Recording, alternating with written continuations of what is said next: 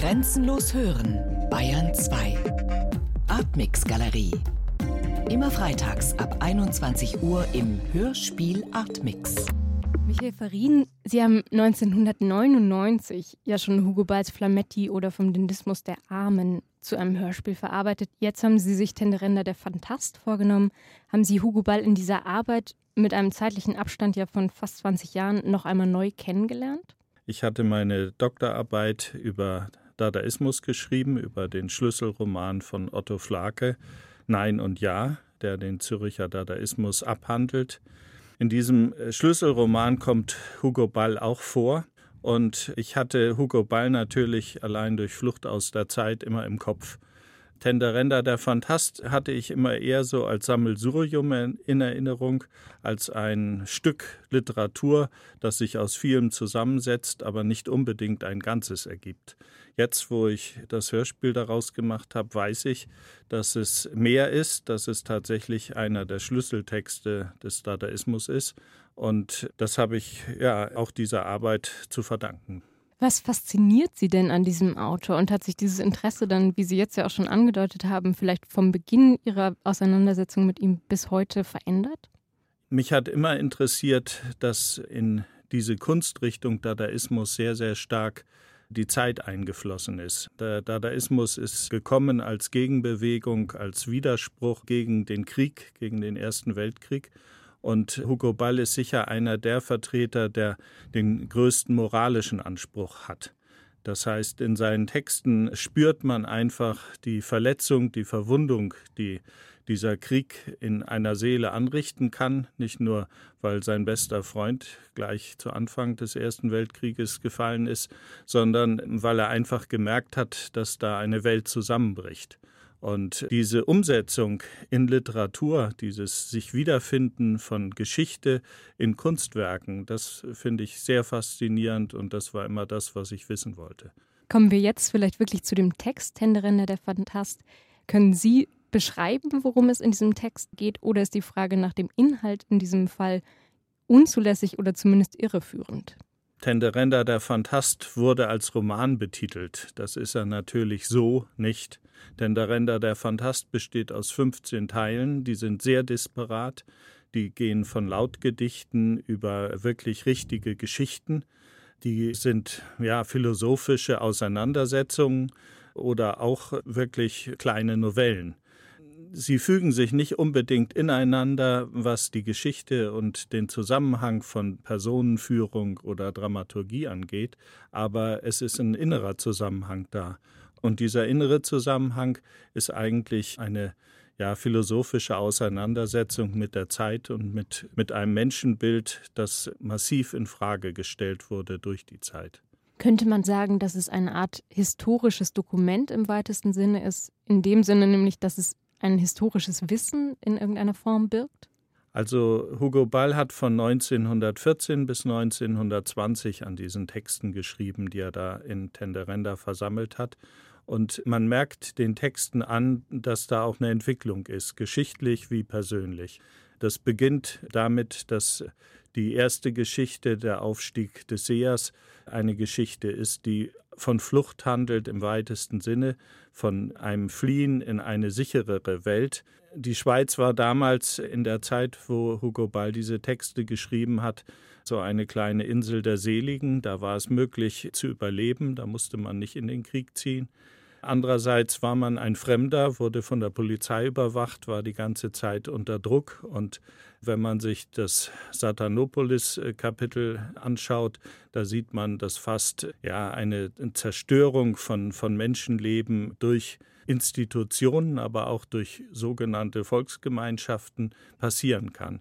Und diese verschiedenen Themen, die Hugo Balder anspricht, von Flucht, von Krieg, von Überwachung, das ist in diesem Tenderenda versammelt und wird in mancherlei Weise gespiegelt. Teile dieses Werks hat Hugo Ball in Zürich ja auch seinem damaligen Publikum wirklich präsentiert und hat da auch große Anerkennung gefunden. Was präsentiert uns, würden Sie sagen, dieser Text heute? Also was finden wir, auch wenn wir ja diese existenzielle Situation jetzt nicht mehr teilen?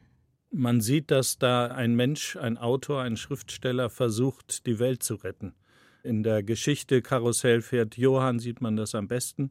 Ähm, da wird eine obskure Jahrmarktspuppe, die in Watte verpackt ist, gerettet. Man bringt sie in ein anderes Land. Man versucht, die Zerstörung dieser Puppe zu realisieren.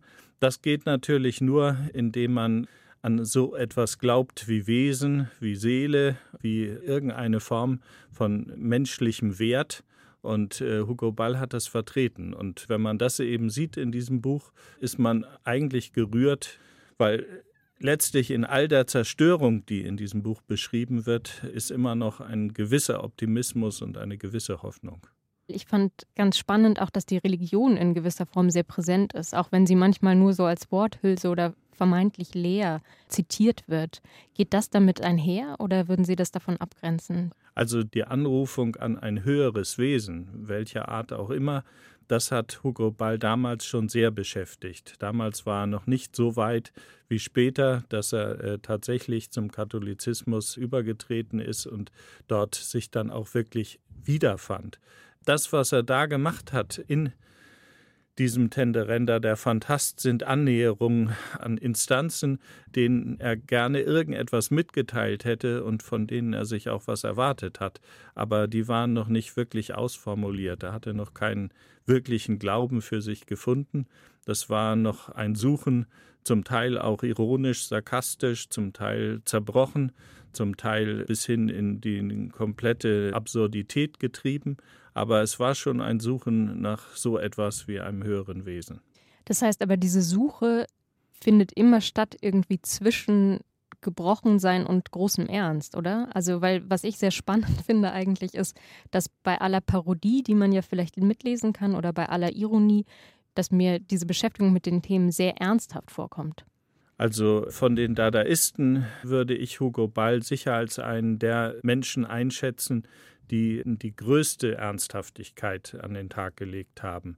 Er war vielleicht weniger politisch als solche Leute wie Raul Hausmann oder Richard Hülsenbeck. Er war weniger zynisch, so wie Walter Serner etwa. Und er war auch nicht so ein Künstler wie Hans Arp, der sich in so einer Kunst für die Kunststimmung aufgehalten hat und drin glücklich war. Hugo Ball ist ein Suchender, ist einer, der immer wieder versucht hat, übergeordnete Strukturen zu finden, etwas, an das sich der Schriftsteller Hugo Ball halten kann, aber auch an das sich die Menschheit halten kann. Tenderender der Fantast wird ja immer wieder und sehr gerne auch bezeichnet als das geheime Vermächtnis von Dada. Können Sie das ein wenig erklären? Also was findet sich in diesem Text alles, was für diese Bewegung prägend war? Tenderenda ist bestimmt dieses Kasperle-Theater der höheren Art, was man da dazu schreibt, dieses wilde Durcheinander, diese Purzelbäume, die man dann schlägt.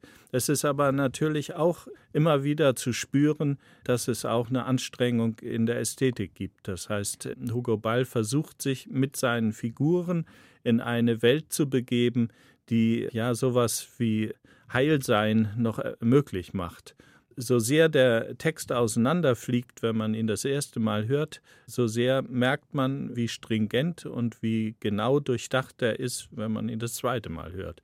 Und äh, das kann ich im Grunde nur empfehlen. Kommen wir dann von dem Text selbst zu Ihrer Arbeit mit ihm, einer Bearbeitung zum Hören. Und dafür würde ich ganz kurz mit einem Zitat beginnen. Im März 1916 notiert nämlich Hugo Ball, also einen Monat nach der Eröffnung vom Cabaret Voltaire, das laute Rezitieren ist mir zum Prüfstein der Güte eines Gedichts geworden, und ich habe mich vom Podium belehren lassen, in welchem Ausmaße die heutige Literatur problematisch ist, das heißt am Schreibtische erklügelt und für die Brille des Sammlers statt für die Ohren lebendiger Menschen gefertigt. Merken Sie den Texten von Hugo Ball speziell jetzt auch Tenderende an, dass sie für die Ohren erdacht sind? Und wenn ja, hilft das auch, diese Texte einem Hörspielpublikum zugänglich zu machen? Also die Texte sind sprachlich ungeheuer klar, obwohl sie trotzdem nicht eingängig sind. Das heißt, man merkt diesen Texten an, dass sie mehrfach gesprochen wurden, dass sie in Situationen ausprobiert wurden, wie eben dem Cabaret Voltaire. Man spürt einfach den Texten an, dass sie sehr lebensvoll sind, obwohl sie zum Teil auch extrem abstrakt sind. Das widerspricht sich alles nicht, weil die Dadaisten wirklich alles ausprobiert haben, was möglich war. Nicht umsonst ist der Dadaismus nach wie vor die radikalste Kunstform, die auch eine Verbreitung hat, wie man sie sich kaum vorstellen kann. Ich denke, dass Hugo Ball diese Texte wirklich überaus präzise gebaut hat und das hat einem natürlich beim Hörspiel machen geholfen, weil wenn man so tolle Sprecher hat wie bei dieser Produktion mitwirken, dann spürt man einfach, dass denen das auch Freude macht, diese Texte, diese Sätze zu sagen oder auch zu singen oder Sprech zu singen. Noch eine Frage wirklich zu diesem Klang dieses Textes. Da da steht ja auch dafür, dass man sich einzelnen Lauten, einzelnen Klängen von Sprache zuwendet. Also dass man, wie Kurt Schwitters es gesagt hat, sich auch daran erinnert, dass Poesie zuallererst aus Buchstaben wirklich besteht. Zeigt sich diese Betonung der kleinsten sprachlichen Einheiten auch in Tenderenda? Ja, zumal zwei wichtige Lautgedichte in Tenderenda vorhanden sind, dann aber natürlich auch deswegen, weil die Dadaisten einfach die weltanschauliche Verlogenheit der Herrschenden damals konterkarieren wollten. Und das ging nur, indem man die Semantik aufbrach, indem man die Syntax zerstörte, bis hin in die Worte hinein, den Worten ihren Sinn nahm und ihre Belastetheit. Erst in dem Moment, wo die Worte frei waren oder frei schienen, wurde auch der Mensch frei. Und das haben die Dadaisten durchprobiert und äh, in einer Weise, ja, durchexerziert wie eigentlich niemand sonst. Und Hugo Ball kann man schon als einen der Gründungsvater der freien Poesie feiern und äh, das zu Recht. Tenderende ist ja ein Text, der, darüber haben wir schon kurz gesprochen, vieles zusammenbringt, also sowohl inhaltlich als auch formal. Sie haben schon erwähnt, dass es schwierig ist, ihn als einen Roman zu betrachten. Wir haben schon darüber gesprochen, dass Parodie und Ernst in gewisser Weise nebeneinander stehen und dass im Hintergrund auch immer diese Erfahrung vom Ersten Weltkrieg steht. Wie haben Sie sich als Regisseur diesen Verbindungen genähert? Also kann man versuchen, da etwas zu ordnen oder kann man auch so dieses Zusammenfallen von Sinnzusammenhängen feiern in so einer Inszenierung? Also Einordnungsprinzip ist sicher die Musik. Franz Hautzinger hat Trompete, Klavier und Percussion im weitesten Sinne gemixt. Wir hatten drei Tonspuren. Wir konnten mit Boris Wilsdorf, dem Mischer und Mixer der einstürzenden Neubauten, sehr feine Linien ziehen und konnten die Texte dadurch untermalen, unterstützen, ihnen vielleicht auch eine gewisse Wertigkeit im Emotionalen geben und diese Feier des Wortes, wie Sie sagen, ja, das ist durch Musik machbar, die zu zeigen und mit der auch tatsächlich bestimmte Dinge herauszuarbeiten, die man vielleicht durch Sprache allein so nicht rüberbringt.